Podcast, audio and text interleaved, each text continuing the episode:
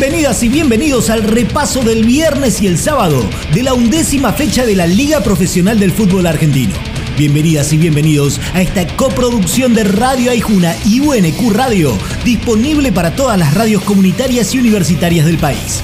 Bienvenidas y bienvenidos al primer tiempo del Fútbol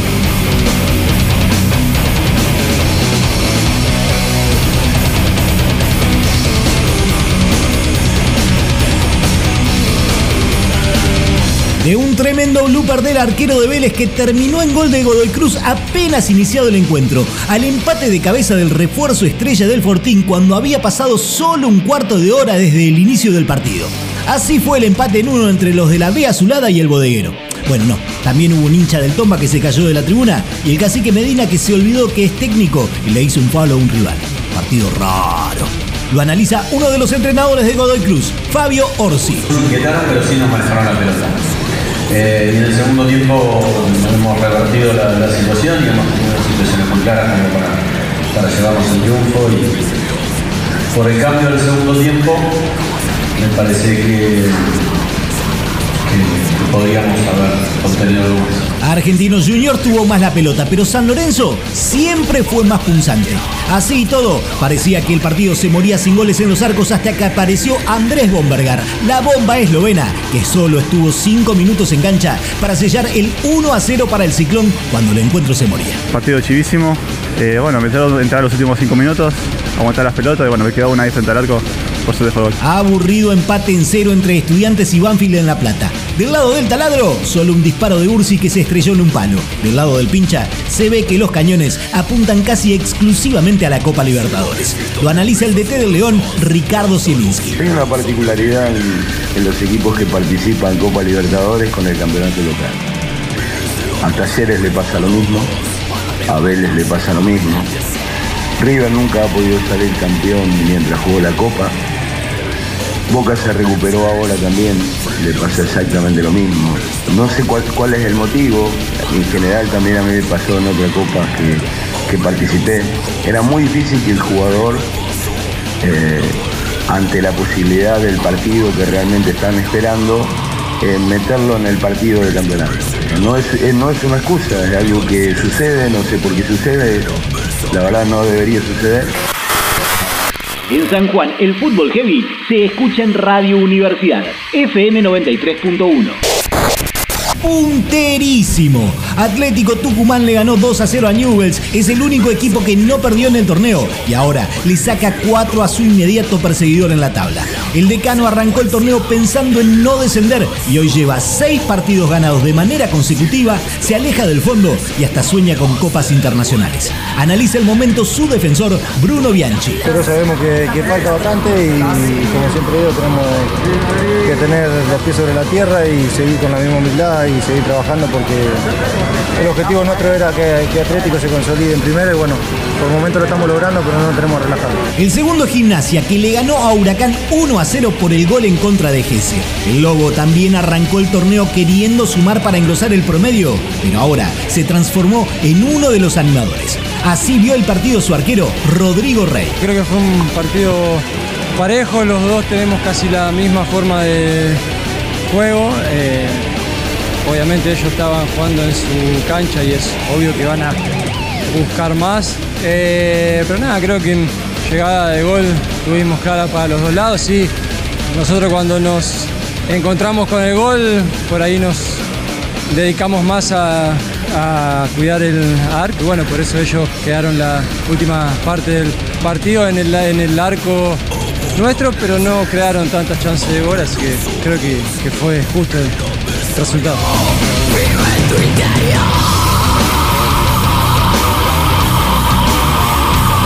En el primer tiempo suena Mastifal haciendo en las entrañas del apocalipsis.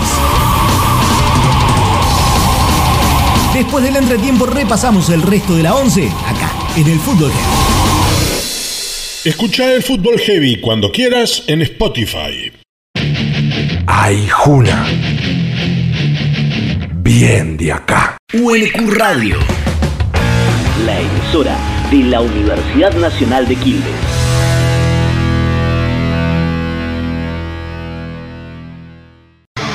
Bienvenidas y bienvenidos al repaso del domingo y los números de la undécima fecha de la Liga Profesional del Fútbol Argentino. Bienvenidas y bienvenidos a esta coproducción de Radio Aijuna y UNQ Radio, disponible para todas las radios comunitarias y universitarias del país. Bienvenidas y bienvenidos al segundo tiempo del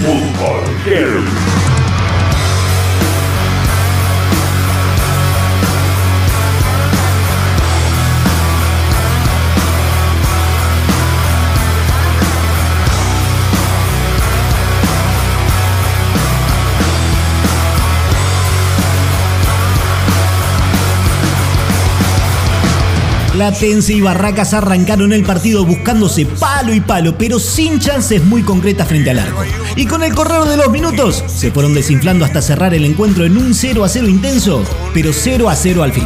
Lo analiza el delantero del guapo, Neri Bandiera. Sirve mucho, eh, ganamos de local y de visitante hay que sumar. Un partido difícil, Platense viene, viene bien, viene peleando arriba, bueno, así que creo que una cancha difícil, un partido bastante trabado, lo sacamos adelante y creo que nos vamos con un punto importante de cara a lo que viene. Aldo Civi le cambió la letra al tango porque el tiro del final le salió con gol del tanque Silva. Cuando el partido se moría, el tiburón le ganó de visitante a un Lanús que presentaba a Kudelka como DT y con los tres puntos salió de zona de descenso.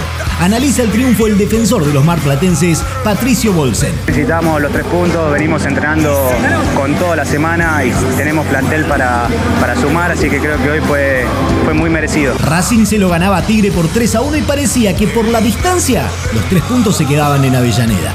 Pero el matador no se achicó nunca, fue a buscarlo y remontó un partidazo que cerró en un 3 a 3. Analiza el encuentro el DT de la academia, Fernando Gago. Creo que el primer tiempo lo jugamos como, como pretendíamos, estuvimos estuvimos muy bien, tuvimos muchas situaciones donde eh, nos podíamos poner en, resultado a favor. Sí que sufrimos dos o tres contragolpes de ellos donde sabían que ellos no podían lastimar, eh, de, unas, de unos errores o tratar de ir a buscar ese, esa presión alta que nosotros intentamos hacer.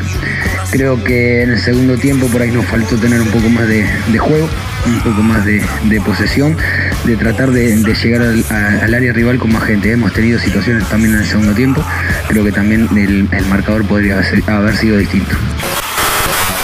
En Formosa, el fútbol heavy se escucha en la nueva FM 98.1. Después del afano de la semana pasada con jugadores que pudieron haber sido detenidos por la policía, a Patronato se le vino ni más ni menos que boca. Pero al parecer la adversidad le vino bien a los de Paraná, porque le salieron todas y le ganó 3 a 0 a un campeón deslucidísimo. El patrón sigue soñando con la permanencia. Analiza la victoria su volante, Franco Leis. Fuimos un equipo ordenado, un equipo que tenía amor propio, jugamos cada pelota como si fuera la última. Nosotros sabíamos que si Boca pensaba, el partido con la jerarquía que tiene lo perdíamos. Entonces creo que no lo dejamos pensar, lo presionamos en tres cuartos donde nosotros nos hacemos fuertes, recuperamos mucha pelota en el campo de ellos y a partir de ahí jugamos.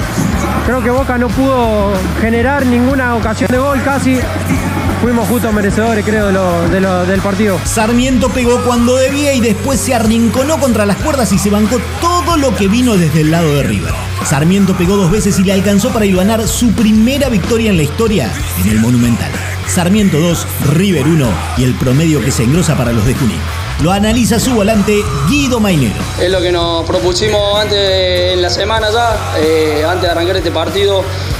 Creo que hicimos un partido casi perfecto, por ahí el, gol que, nos llega, que nos queríamos ir con cero, pero, pero sí, eh, en una cancha muy difícil, con un rival que,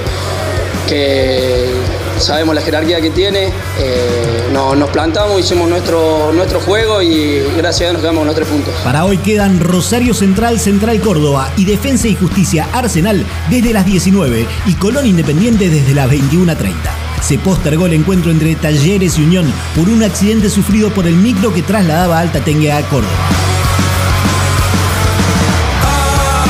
Puntea solo Atlético Tucumán con 25, seguido por Gimnasia con 21. Hoy descenderían a la Primera Nacional Central Córdoba y Patronato.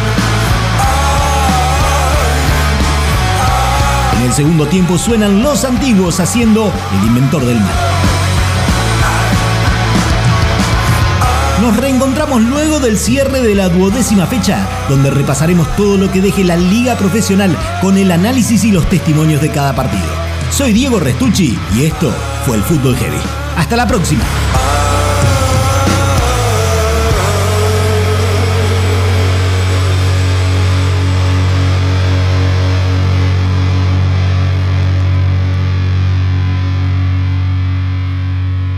Escucha el Fútbol Heavy cuando quieras en Spotify.